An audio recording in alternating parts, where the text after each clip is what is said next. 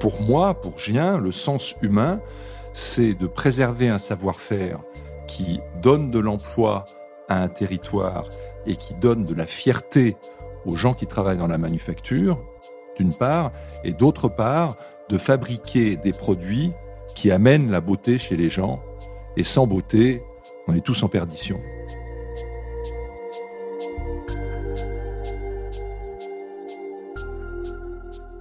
Le comité Colbert, la voix du luxe français, vous invite à la rencontre des dirigeants des maisons les plus mythiques. Comment perçoivent-ils leur métier aujourd'hui et leurs défis pour demain? Yves de Talouette, président de la faïencerie de Gien, nous partage sa vision du luxe. Entre préservation d'un savoir-faire et adaptation au temps moderne, typique d'un certain art de vivre à la française.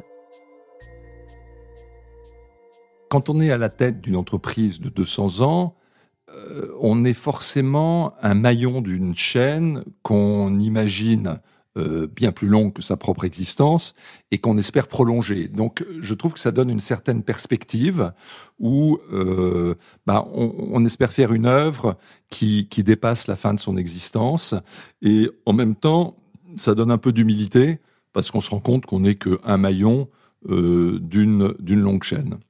Nous sommes, euh, je crois, d'assez loin le plus grand faïencier de France et nous sommes le seul faïencier de luxe au monde. Et donc, inévitablement, on est amené à euh, cultiver le savoir-faire du faïencier, mais aussi à l'élever à un niveau d'exigence qui est très rare. Si on regarde mon parcours, d'abord, moi, je suis de formation ingénieur. Donc, au-delà de l'objet que je vends, j'ai toujours été intéressé par euh, vous savez, le livre qu'on lit quand on est tout petit, c'est Dis-moi, dis-moi comment ça marche. Donc, j'ai une curiosité d'ingénieur qui est de comprendre comment tout ça se, fabrique. Et, donc, cela explique comment j'ai pu tomber amoureux d'une manufacture. C'est que pour moi, une manufacture, c'est quelque chose de très parlant. C'est des machines, c'est une matière. Et donc, je suis à la fois tombé amoureux de la matière faïence, mais aussi des machines. Euh, finalement, si on regarde comment j'ai pu passer de l'un à l'autre, euh, d'abord je suis un, développeur, donc ce, qui me passionne, c'est de prendre un, projet et d'arriver à euh, le lancer dans une dynamique de croissance où il séduit de plus en plus de gens. Mais dans la deuxième moitié de ma vie, et même un peu plus vers la fin, j'ai eu euh, envie de reprendre la direction d'une société qui était purement française d'abord, euh, qui était ensuite euh, ancrée dans le territoire. Et quand je parle de territoire, je parle non seulement d'un territoire physique, et là il s'agit de Gien, et donc d'un voilà, d'une région française, mais je parle aussi d'un territoire euh, peut-être plus euh, euh, plus immatériel, qui est le, la tradition française, l'art de vivre à la française. Bref, quelque chose qui appartenait vraiment à la France et à et à personne d'autre. Et puis, je dois dire qu'au final, c'est un peu un, un coup de cœur. Hein, qui a décidé de tout ça, à savoir que moi personnellement, je suis très amoureux des matériaux.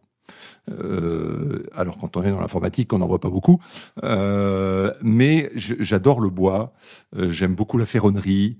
je suis un passionné des enduits, des enduits au plâtre, les, les, enduits de toutes sortes, les couleurs.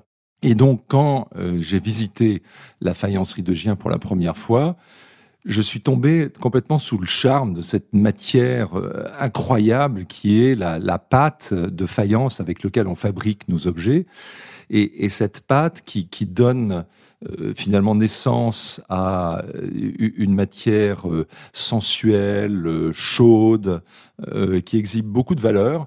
Et, et, je suis tombé amoureux de cette matière et aussi des artisans. Voyez qu'ils la façonnent. C'est vraiment un métier physique. Il y a, beaucoup de main d'œuvre et je, je, suis complètement tombé sous le charme de cette manufacture. adapter une entreprise comme Gien au temps moderne, il faut considérer euh, pas mal de dimensions, en fait. Il y a une première dimension qui est une dimension, je dirais, artistique ou plutôt esthétique. Et cette dimension-là, c'est nos boutiques, c'est euh, le merch, le merchandising dans les boutiques, la façon de présenter les produits, autrement dit. Et puis c'est aussi nos collections, les formes que l'on. Et ça, euh, c'est un travail euh, d'adaptation au goût moderne, et c'est un travail d'équilibre entre un peu de classicisme. Qui, qui, est un peu la marque de fabrique de, de notre entreprise, et puis par petites touches l'adapter au temps moderne. La deuxième chose que, que, ça donne, je trouve, comme, euh, comme responsabilité, mais aussi comme enjeu, c'est qu'il y a une histoire qui est une histoire qui peut être extrêmement enrichissante, puisqu'on on plonge dans, dans ses racines presque à chaque instant de, de la vie de l'entreprise, mais qui peut aussi être un peu pesante. Euh, je considère que ça, c'est aujourd'hui euh, bien fait. Et euh, on a d'ailleurs, à l'occasion de notre bicentenaire, un peu célébré ça en faisant appel à, d'une part, une célébration du passé. On a réédité des beaux services, qui un qui datait d'une centaine d'années, l'autre d'une cinquantaine d'années, le troisième de dix ans. Et puis, on a en même temps, en parallèle, demandé à trois artistes, un Chinois, un Américain et un Français, de nous faire trois œuvres uniques qui nous projettent dans le futur. Ces œuvres exceptionnelles sont des œuvres uniques, donc ils ont euh, fait en un exemplaire, et euh, cet exemplaire va effectivement servir à, illustrer notre musée qui est un nouveau musée, puisque à l'occasion de notre bicentenaire, et c'est une belle coïncidence, nous rénovons complètement le musée de la faïencerie de Gien, qui se situe à Gien, et nous triplons sa surface, nous en faisons un très beau bâtiment avec l'aide de, de nombreuses euh, subventions euh, des collectivités locales. Et donc c'est un projet territorial.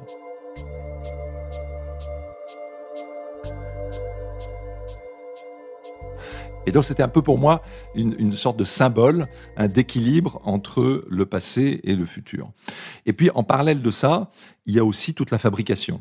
Et alors là-dessus, on a, euh, je, dirais, deux grands types de savoir-faire. Il y a euh, tous les savoir-faire techniques qui, euh, qui sont précieux parce que la faïence est une matière assez particulière. Et, cette, ce, niveau d'exigence dans les gestes techniques, dans la qualité, c'est ça ce qui fait la difficulté. Et ça, je dirais, c'est un savoir-faire de type artisanal qui qui se greffe sur toutes les étapes de fabrication et sur lequel on est attaché à la transmission. Je vais prendre euh, deux exemples qui, vont très plutôt à la matière. Euh, la, la faïence est une matière qui garde la mémoire. Donc, quand vous la pressez d'une certaine façon et que vous la pressez trop fort sur le côté droit, mais que vous tapotez comme ça un petit peu et que vous lui refaites prendre la forme originale et vous dites bah, tout, tout, va bien. En fait, non, tout va pas bien. Parce qu'elle se rappelle que vous l'avez pressée trop fort du côté droit. Et quand elle sort du four, elle a ce souvenir. Et la pièce n'est pas équilibrée comme elle devrait être équilibrée. Donc, la personne qui donne la forme et qui appuie un petit peu pour corriger le, défaut, eh ben, il faut qu'il sache que ça va se voir. Et donc, il faut qu'il sache qu'il faut qu'il corrige le défaut autrement. Concernant la modernisation des process, Là, vous attaquez un, deuxième, euh, je dirais, paquet de savoir-faire. Donc, j'ai parlé du, du, du, savoir-faire de l'artisan, donc le geste individuel. Et ensuite, nous, on est une manufacture. C'est-à-dire qu'en fait, non seulement on sait fabriquer un objet de manière parfaite, mais ce même objet-là, on sait le fabriquer mille fois, dix mille fois, voire cent mille fois, d'une manière tout aussi parfaite, pour le vendre à travers le monde. Et donc ce passage de un objet unique à 1000 objets, ou voire 10 000 objets, c'est ce que j'appelle le passage de l'artisan à la manufacture. Et donc ce passage, évidemment, c'est une difficulté supplémentaire. Non seulement il faut que le geste de l'artisan soit parfait, mais il faut que quelque part on ait un processus qui permette de répliquer ce, ce, geste ou cet, cet enchaînement de gestes et puis euh, d'arriver euh, au final à produire la quantité nécessaire. Alors là, sur les process, il y a évidemment eu des, progrès très significatifs depuis le, début de, l'entreprise, il y a 200 ans, et on améliore continuellement ces process. Et oui, on s'est attaché beaucoup à la, à la modernisation des process. Je vais en prendre un exemple. Aujourd'hui, notre processus de création est numérique quasiment entièrement. Hein, donc, c'est-à-dire qu'on part d'un dessin qui est fait par un artiste, ensuite on le numérise, puis ensuite on fait un prototype à l'aide d'une imprimante numérique, puis après, euh, bon, et ainsi de suite, et ainsi de suite. Euh, et, euh, finalement, l'adaptation de l'entreprise à une chaîne numérique, et eh ben voilà quelque chose sur lequel j'ai travaillé depuis 4-5 ans et on n'a pas fini. On peut encore faire des progrès et bon, c'est passionnant et c'est ça qui nous projette, je dirais, dans le dans le 21e siècle. Mon rêve, c'est quelqu'un qui puisse commander un objet sur Internet, sur le web, qui simule numériquement à quoi ça ressemble, qui l'envoie chez nous, on lui euh, renvoie une maquette 3D toujours sur Internet, et bling, et ça part à la, manufacture. Bon, ça, je crois que je rêve. Peut-être que dans 50 ans, on y arrivera. Mais disons, c'est quand même une certaine cible, et nous avons accompli des étapes pour y arriver.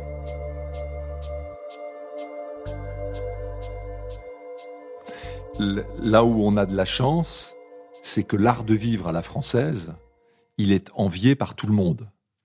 Et donc, là où nous sommes global, mais néanmoins spécifiquement français, c'est que ce que nous vendons, c'est un symbole de l'art de vivre à la française. Donc nos décors, c'est typique de l'élégance à la française, c'est un alliage de décontraction et de, euh, de finesse et de gaieté.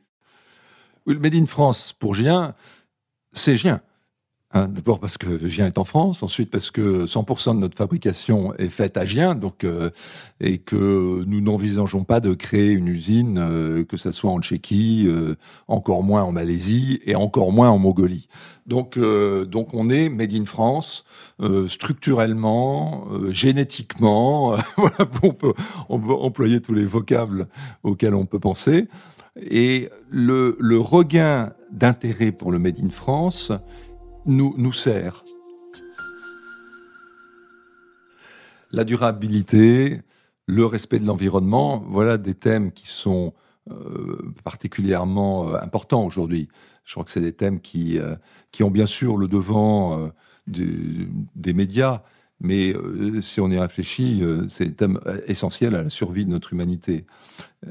alors la première chose, c'est que dans le luxe, on est forcément assez durable parce que comme on vend des choses qui sont faites pour durer, et on passe beaucoup, beaucoup de temps à faire très attention à ce que l'on fabrique soit d'une qualité extrême, euh, bah, inévitablement, ceci amène une consommation que j'appellerais raisonnée. C'est-à-dire l'idée, c'est pas d'acheter un truc euh, toutes les minutes. C'est quand on achète, ça dure, c'est beau, on est content de l'avoir et on peut vivre avec pendant un certain temps. Ça, ça me semble être la première caractéristique, et je pense que c'est la, même pour toutes les maisons de luxe. La deuxième chose, c'est que euh, nous, on travaille avec de la matière naturelle. Hein. Finalement, les gens me demandent euh, ah, est-ce que tu n'es pas trop pénalisé par euh, les matières premières?